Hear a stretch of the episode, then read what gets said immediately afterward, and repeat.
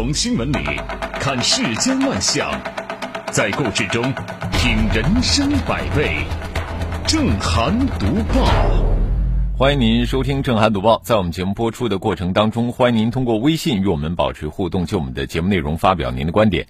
微信公众号您可以搜索 zhdb 八零零加关注，也欢迎您使用蜻蜓 FM APP 搜索正涵读报关注我们的节目。好，来说今天的头条。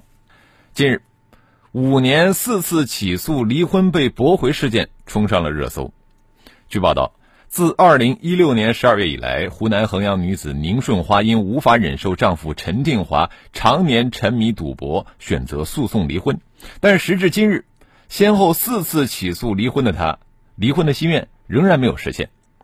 就离婚引发的问题，男方被拘留过三次，法院先后两次下达人身保护令。即便如此，婚始终没有离成。这一不合理到近乎荒谬的案件。引发了网友的极端愤慨。明女士表示，诉讼离婚被驳回，理由是无证据证明夫妻双方感情确已破裂。然而，其丈夫常年嗜赌，多次对其实施家暴，甚至在法院门口公然抢走其身份证和手机，并向其弟弟发送报复杀人等恐吓信息。第四次开庭之后，其丈夫将先行离开的宁女士拖下车，致其受伤。其丈夫赌博成性，得到村委妇联的确认，家暴在家中及公共场合都有发生。宁女士也出示了清晰的伤情报告，其丈夫因此事被数次拘留。按常理来说，这就是人证物证俱全，证据确凿了。而从法律角度来看，衡阳县法院先后两次下达人身保护令，显然对宁女士遭遇人身安全的严重威胁明确知晓。在这种情况下，又怎么会得出完全矛盾的无证据证明夫妻双方感情确已破裂呢？更何况，婚姻法明确规定，实施家庭暴力或虐待、有赌博、吸毒等恶习屡教不改的，因感情不和分居满两年的，都属于调解无效的，应准予离婚。怎么宁女士三条都符合了，却五年四次起诉离婚都被驳回呢？陈定华曾公开说。谁判决离婚，就跟谁没完，要报复社会，制造恐怖事件。如果当地法院与承办案件的法官确实是由于惧怕陈定华的威胁而选择了和稀泥，那这是十分不称职的行为，也是对法治精神的严重违背。最高人民法院再三强调，坚决防止谁能闹谁有理，谁横谁有理等和稀泥做法，让司法有力量、有是非、有温度。坚决防止，不能只停留在纸面上，而应当落实到司法实践当中。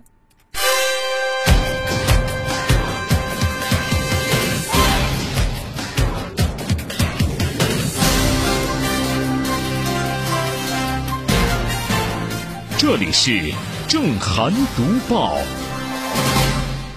有一个成语啊，叫做“遇人不淑”。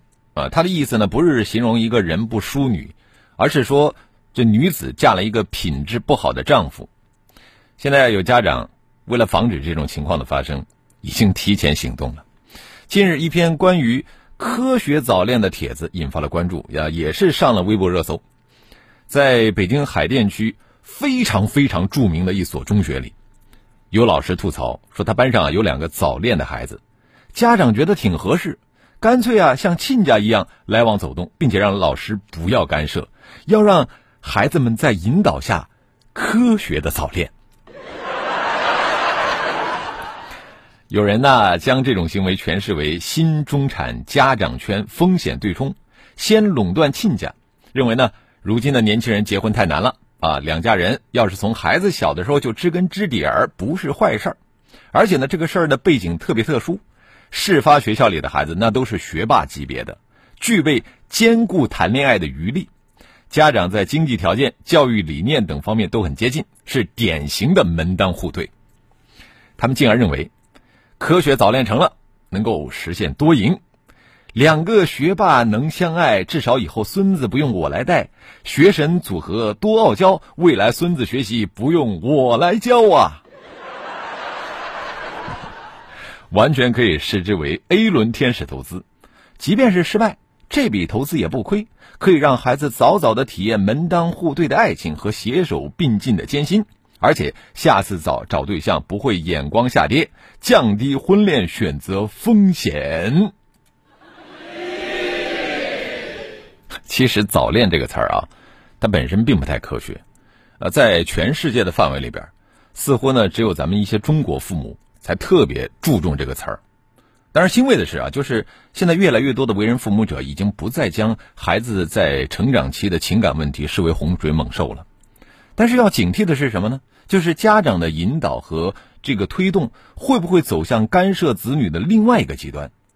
毕竟在咱们中国式的家庭教育当中，好心办坏事的太多太多了啊！就像现在这个严禁早恋，但是孩子一毕业就催婚啊，这是家长对孩子这个。人生的一种过度干涉，那么早早的为孩子选定门当户对的爱情，其实也有可能演变成以宽容之名的反向干涉。从根源上来说，科学早恋和严禁早恋没有本质区别，都是教育焦虑的体现。不管是鼓励还是禁止，最终的指向都是孩子的学业以及呢从这个起跑线上延伸出去的未来人生。科学早恋故事当中的两个家庭，置身于中国优质教育资源最集中的地方，孩子们承受了更多更沉重的自我期待和外部要求，家长们急切的希望把奋斗来的财富和这种阶层优势代际传递下去，这些是可以理解的。只不过这种焦虑的蔓延似乎永无止境。那这一次是孩子的恋爱，下一次呢？这里是正涵读报。孩子谈恋爱啊，其实不是洪水猛兽，老虎才是。一则距离老虎不足四米、疑似北京八达岭野生动物园一女子在猛兽区下车的视频，昨天引发了网友的关注。记者从八达岭野生动物园了解到，视频中的情形确实是发生在园中，目前各部门正在进行调查。这名女游客下车的地方，距离老虎只有几米远，无数的网友隔着屏幕为这个当事女游客捏了一把汗。但是从这个视频当中当事人的表现来来看呢，那是气定神闲，压根儿没把这个当回事儿啊。就在四年前，二零一六年七月二十三号，在同一家动物园，有一名女子当场被老虎咬死，现场的状况是十分惨烈。呃，这起事件呃导致动物园一度被停业整顿。实际上，我们通过网络检索不难发现啊，仅仅就是在北京八达岭野生动物园啊，游客在自驾游览的过程当中违反规定私自下车的不是个案啊，发生了多起，每次都引起了网友极大的热议和质疑，但是呢，却并不能阻止下一次类似事件的发生。这种鲁莽行为的背后，首先就是对自身生命权利的一种漠视，其次呢，也是严重缺乏规则意识的体现。看来啊，动物园方面啊，应该采取一些必要的应对措施。就是除了加强引导、警示之外，能不能采取一些物理性的举措，就是让游客在游览的过程当中，即便是他想下车也下不来啊？这个是值得思考的。这里是正涵读报。舍身饲虎，真的如果发生悲剧了，估计没多少人同情啊。我们接着说的这位刘小姐，确实让人同情的。呃，刘小姐呢是上海青浦区某公司的员工，不满领导长期安排加班，和同事啊在群里边调侃领导的私生活。不久之后呢，公司以刘小姐散布谣言、捏造事实、恶意攻击、投诉或举报他人、损害公司或他人声誉、情节恶劣为由，开除了刘小姐。刘小姐不服公司决定，申请了劳动仲裁。劳动仲裁裁决，公司依据员工手册开除刘小姐合法。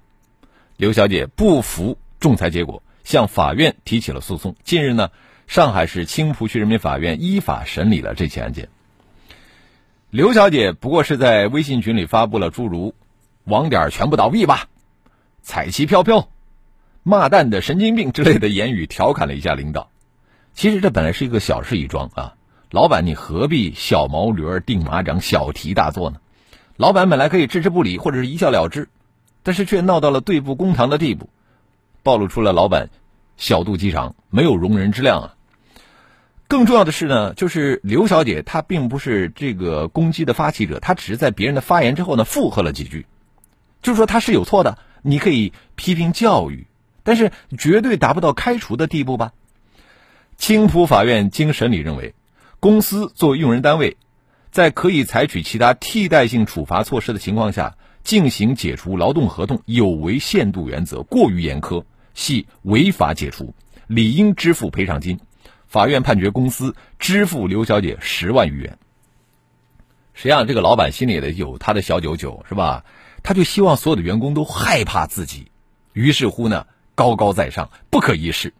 小小刘惹恼了自己，就干脆把他开除了。他啊，这是我的家天下。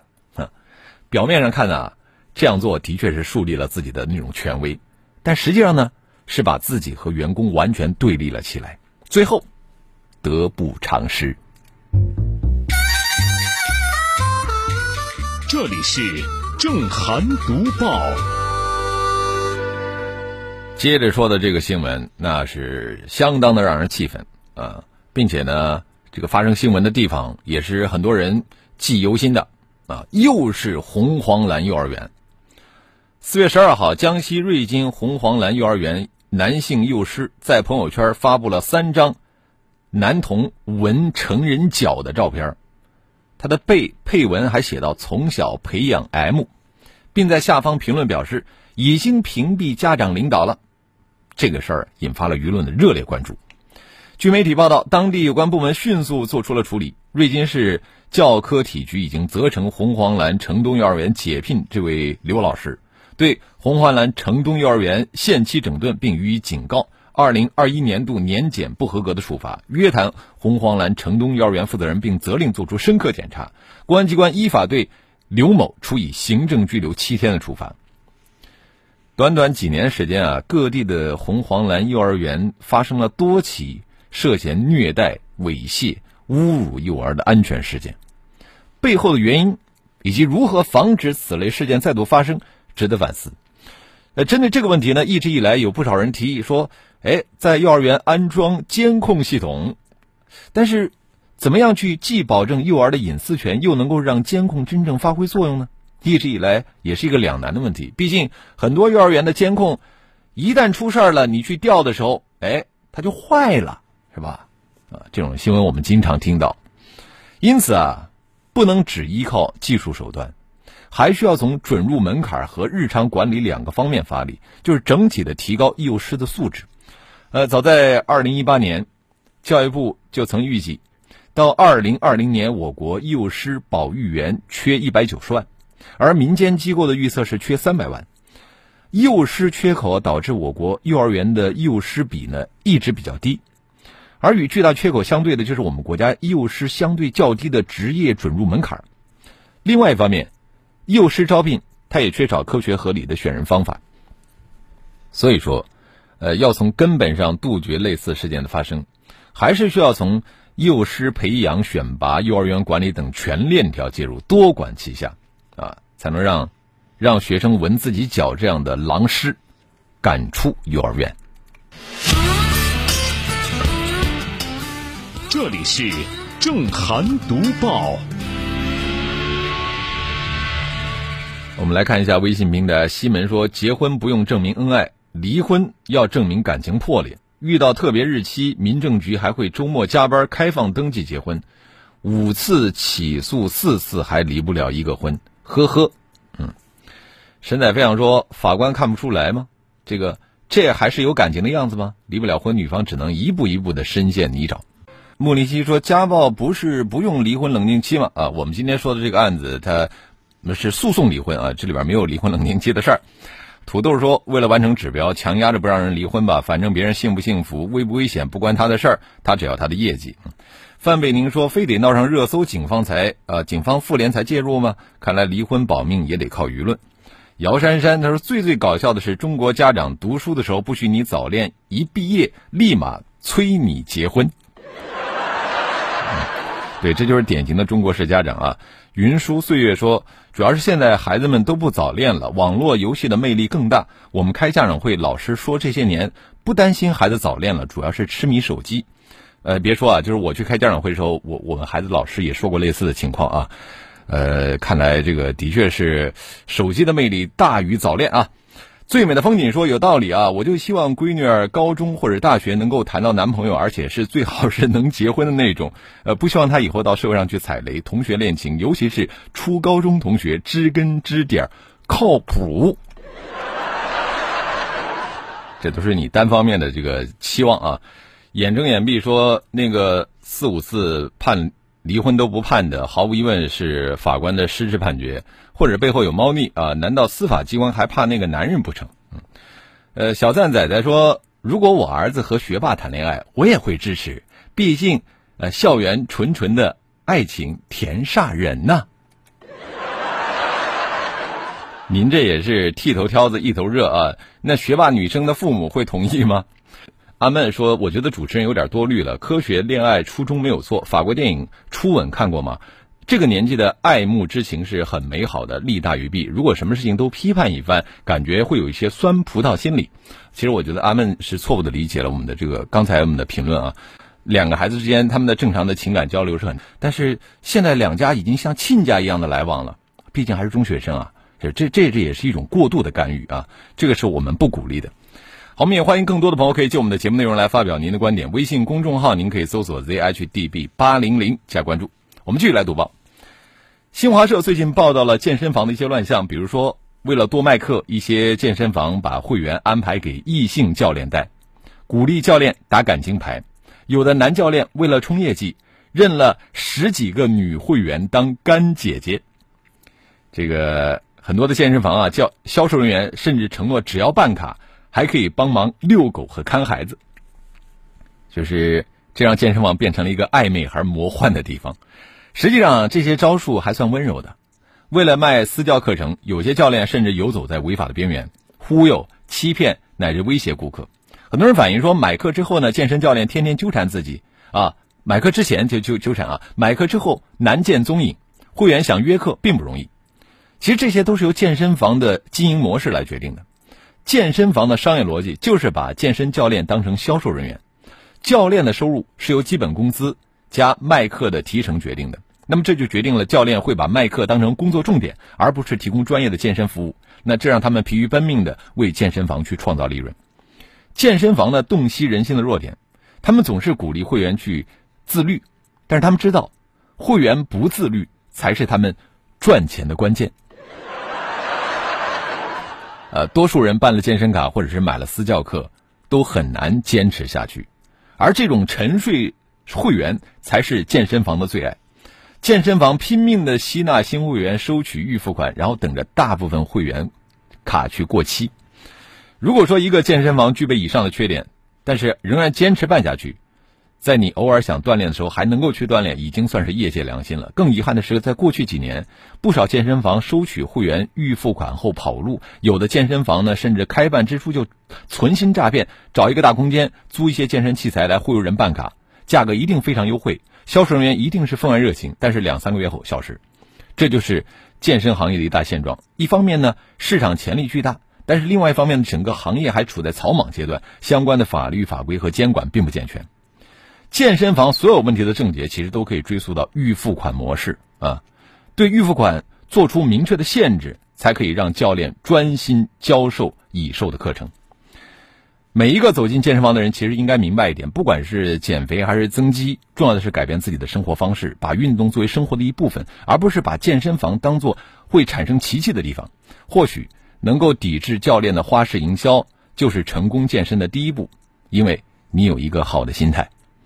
好了，今天的图我们就说到这里，非常感谢您的收听和参与。更多的交流，请您搜索微信公众号 zhdb 八零零加关注。